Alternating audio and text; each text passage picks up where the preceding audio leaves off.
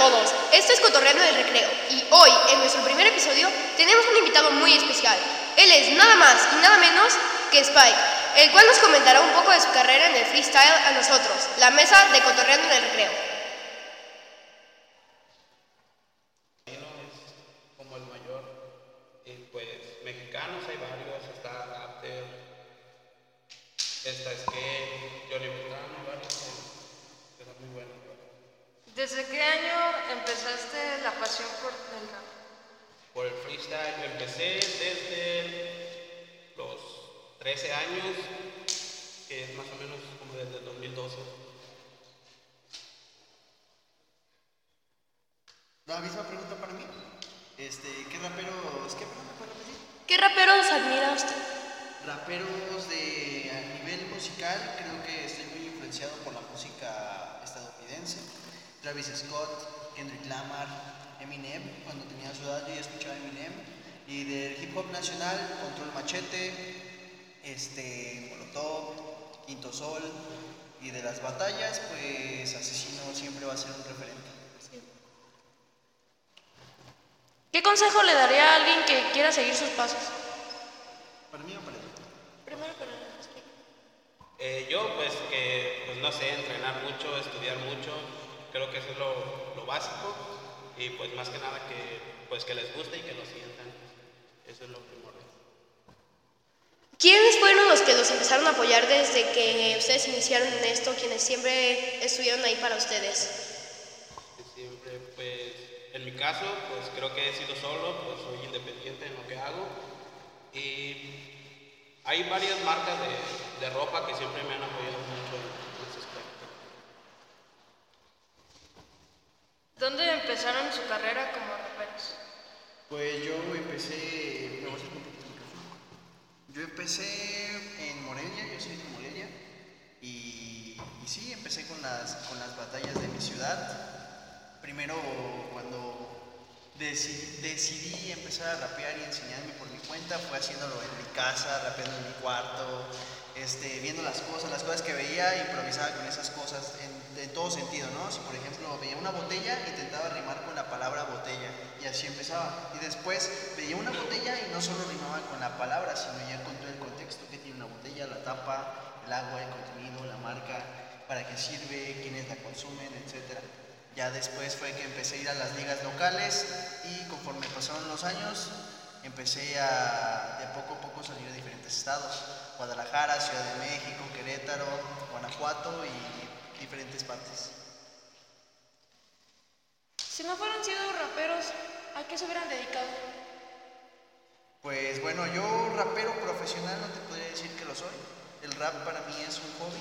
Yo me dedico a, a estudiar, estoy en la, en la Facultad de Contabilidad en Ciudad Universitaria, en la Universidad Michoacana de San Nicolás de Hidalgo. Y pues podría decirte que me dedico a ser estudiante y a la vez también trabajo como pintor, en el oficio de la pintura. Y el rap es más como un deporte, lo veo como un deporte competitivo, algo como un hobby, algo que me, que me hace sentir libre de mi, de mi rutina diaria. ¿Te dedicas a algún otro trabajo o tienes otra carrera? Eh, yo sí, este, me dedico, soy comerciante, este, tengo un negocio, eh, vendo videojuegos, preparo celulares, todo eso. Y pues sí, también el freestyle es como un hobby nada más. no me importa. A todos los que nos están escuchando, ¿qué consejos les podrían dar si es que quieren empezar en este asunto? Eh, pues lo mismo que les dije hace ratito, ¿verdad? pues en primera que les guste, eh, pues no sé, que, que estudien mucho, que entren mucho. Eso yo siento que cualquier deporte es lo primordial, empezar a entrenar y entrenar y entrenar y pues competir con, pues más que nada con raperos que admires, que sientes que están más, a un nivel más grande que tú. Eso es lo que ayudaría mucho. El consejo que yo podría darles es de que lean mucho, sepan mucho de cultura general, eso ayuda mucho en una batalla. El conocimiento te da seguridad en este ámbito. Mientras más sepas, sin importar de lo que se esté hablando, mientras tú tengas conocimiento de esa cosa de la forma más general que se pueda, puedes sacarte de la manga cualquier este recurso, cualquier este, ¿cuál es la palabra? Mm, cualquier argumento para hablar de lo que te están planteando. Entonces el conocimiento general, la cultura general amplía tu léxico y aparte te da seguridad, porque repito, el saber te da mucha seguridad. Y entonces el practicar también eso de la mano con el freestyle, con hacerlo diario, también eduques tu oído y musicalmente estés llevándolo de la mano, eso te va a ayudar pues en un futuro. ¿Quién es su inspiración y modelo a seguir? Eh, yo creo que mis papás. Mis papás son mi inspiración. Eh, porque tanto su personalidad, que de ellos he adoptado, este, la seguridad de estar enfrente de un público, mi, de la forma en la que me esmero por conseguir las cosas son gracias a ellos, entonces son mi modelo a seguir. ¿Nos podrían improvisar algo con algunas palabras? Claro que sí. Repito, maldito, apetito. ¿Quieres que rime con las tres seguidas o una cada una? Eh, sí, puede con las tres seguidas. ¿Puedes decirme una de la vez? Sí, repito. Repito, ok. De ¿vale? ¿Yo? Yo cuando estoy en una plaza o cuando improviso sobre un micro, sin importar lo que yo diga o lo que ya se haya dicho, hay muchas cosas diferentes, como muchos estereotipos, pero solo mi estilo es único, por eso no repito. Maldito. Ok. Yo tampoco la repito a pesar de que tengo años. Muchos me llaman maldito, yo solo me siento antaño. Siento que soy buena persona, aunque a veces siento que hago daño. Pero no me gusta repetir, o sea que repito y se la paso aquí a mi amigo. Maldito es una cosa que cuando la escuchas y la ves, piensas en fantasmas o está en el mismo Lucifer, pero yo soy un maldito cuando hago me rapé, es más si me rapo puedes ver en mi nuca un 666. Apetito. Yo sí tengo mucho apetito porque me da hambre cada vez que compito, pero lo malo y lo peor para su mala suerte que mis contrincantes nunca son un plato fuerte. Nunca son un plato fuerte, pero sigo con repito, porque comer freestyle siempre ha sido mi apetito. Yo no busco platos fuertes y en esto es mejor que conste, porque para mí no son platos fuertes, solo utilizo de postres. Bonito. Yo no estoy bonito, pero no estoy tan feo, pero sé que a las mujeres no les gusta solo lo que hay aquí, sino también el que tenga dinero. Pero los que sabemos de esas cosas saben de lo que sabemos, porque la belleza no está por afuera, la belleza está por dentro. Sí, la belleza está por dentro. Y eso es lo que yo creo. Yo no me creo bonito, más bonito, es lo que yo siempre rapeo. Y aunque no rapeo tan bien y tampoco mucho creo, a veces siento que es bonito sentir esto como un recreo. Mito. Hay cosas que tienes que estudiar para que aprendas de que puedes empezar siendo un mito y terminar siendo una leyenda, como yo lo quiero hacer en toda esta tierra entera y que no solo me conozcan en Zamora y no afuera de Morelia. Y no afuera de Morelia, y eso me suena muy lógico. A veces siento que mi cerebro es algo muy analógico, porque lo que yo hago siempre suena muy crónico. Soy como un ave fénix en la cultura mitológica. De todos los eventos a los que han asistido, ¿cuál creen que hasta el momento de ahora ha sido el más importante de toda su carrera? Eh, pues para mí yo siento que, que mi evento más importante que he tenido fue cuando estuve en Red Bull, es como la liga mayor, y pues, pues hay varios, está Supremacía, BDM, que son más o menos que los eventos que yo siento de más categoría y para mí es más importante. Para mí incluyo dos. He ido a muchos, la verdad, y en donde han habido competidores de todo el país con un nivel muy grande, pero estos dos en especial fue uno en una liga que se llama Hidrobarras en el estado de Aguascalientes, en la Feria de San Marcos. Y el, el simple hecho de que haya sido en la Feria de San Marcos, había muchísima gente, o sea, miles de personas. Entonces la euforia, la adrenalina, el estar compitiendo delante de tanta gente, pues me llenó tanto que lo pongo en mi top 2 porque mi top 1 fue el estatal, la última estatal que hubo en Morelia, en donde compitieron los mejores de todo el estado en el que logré quedar campeón. Entonces, para mí ese es el mejor, porque quedé campeón en mi tierra, enfrente a todos los que me conocen y enfrente de tantas personas me llenó tanto también que es mi número uno. ¿A qué años empezaron a hacer el rap profesionalmente? Yo empecé a rapear desde los 15 años, de una manera como un pasatiempo, como un juego.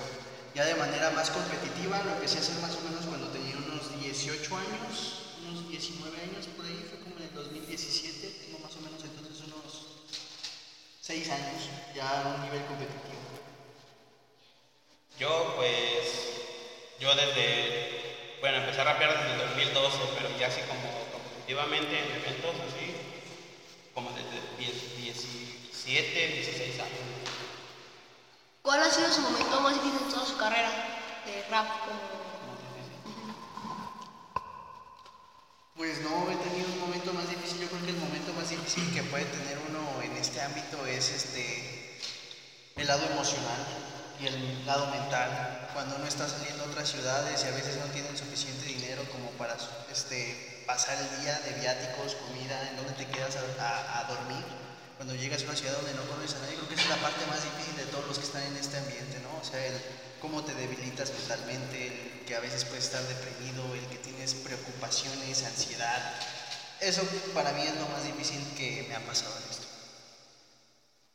Sí, este, lo más difícil es, pues es eso, más que nada sentirte bien, porque a veces vas con problemas, como dice con depresión y todo eso, y tienes problemas, y en la batalla lo que necesitas más bien es enfocarte, y a veces con todo eso uno no se enfoca y pues no sale como uno esperaba, siento que eso es lo más difícil que le puede pasar. ¿Qué es lo mejor de ser rapero y qué es lo peor? Eh, lo mejor de ser rapero es que si eres alguien introvertido y que realmente no tienes un desarrollo social muy fácil a temprana edad, pues esto te obliga a que desarrolles una personalidad sociable, en donde lo mejor es que conoces muchas personas, te haces de amistades en todos lados. Cuando solo rapeas en tu ciudad, va a haber algunos pros y contras. Va a haber gente que no te quiera, va a haber gente que no quiera que crezcas como rapero, como que te des a conocer. Cuando uno te ve ganar, no quiere que sigas. Esa es una contra. Y lo, y lo mejor es de que hay mucha gente que también te quiere ver ganar y entonces te ganas amigos, te ganas hermanos, te ganas gente que, O sea, por ejemplo, si vas de estado en estado, ya tienes dos, tres, cuatro conocidos en diferentes ciudades, te sientes con la libertad de que si algún día quieres viajar, tienes en dónde quedarte. Cuéntame. ¿La misma? Este, pues sí, como dice él, eh, pues conoces a muchas personas, así como muchas personas te aman, muchas personas te odiar, hasta tus propios amigos, tu propia familia, porque lleva, lleva contra, siempre lleva, el que ganes una batalla te vas a ganar enemigos, tanto como te vas a ganar. Y sí, como dice él, este, para, como cuando vas a viajar a otra ciudad o algo que no conoces o algo, hay alguien que ya te conoce y pues yo siento que lleva como la contraria buena, pues, de que tienes donde llegar a quedar y todo eso. Y no es porque el ser rapero sea lo más top del mundo, sino porque el ser rapero y hacerlo de forma competitiva te da popularidad. Entonces, cuando tú rapeas y lo haces bien, la gente te empieza a conocer, te empieza a querer y eso a la gente no le gusta. No es porque, ah, es rapero y me da envidia de los raperos, no es porque sea rapero, sino porque eso te hace conocido y hace que te, te llenes de amistades y eso es que da envidia de los que no te quieren. Sí. De todo el tiempo que ustedes han tenido en este ámbito de freestyle, ¿cuál creen que ha sido su peor error y qué han aprendido de él? Mi peor error en el freestyle. Em, hablando de manera técnica, o sea, del rapear, creo que mi peor error es no expandir mi léxico. Y lo que te mencioné al principio, mi peor error es tener una, una cultura general muy cerrada y mi léxico muy, muy corto. Eso creo que es mi peor error. Entonces, cuando lo identifiqué, fue que empecé a desarrollar. Y en manera de experiencia, hacer un error como una experiencia, em, confiar, confiar en gente que te promete un premio y tú sacrificas de tu, de tu bolsa dinero y vas y viajas y al último no, no obtienes lo que esperabas, eso es un error, porque también no, no, esto no solo es de invertir de ti, sino que también tienes que hacerlo para intentar ganar. Y cuando alguien te promete algo y tú sacrificas, ahí sabes que es un error confiar de cualquier organización o de, que alguien, o de alguien que te prometa algo que a lo mejor no, no va a ser. ¿Les gustó la decisión que tomaron Que lo de rapero. Sí, porque conozco gente, lo estoy conociendo a ustedes. Yo si no rapeara, jamás me imaginaría que estaría en un, en un podcast con chicos pues como ustedes, muy buenas ondas, jamás me pasaría por mente. Y estas son las cositas que te deja el, el rap y el freestyle, cosas que no te imaginas.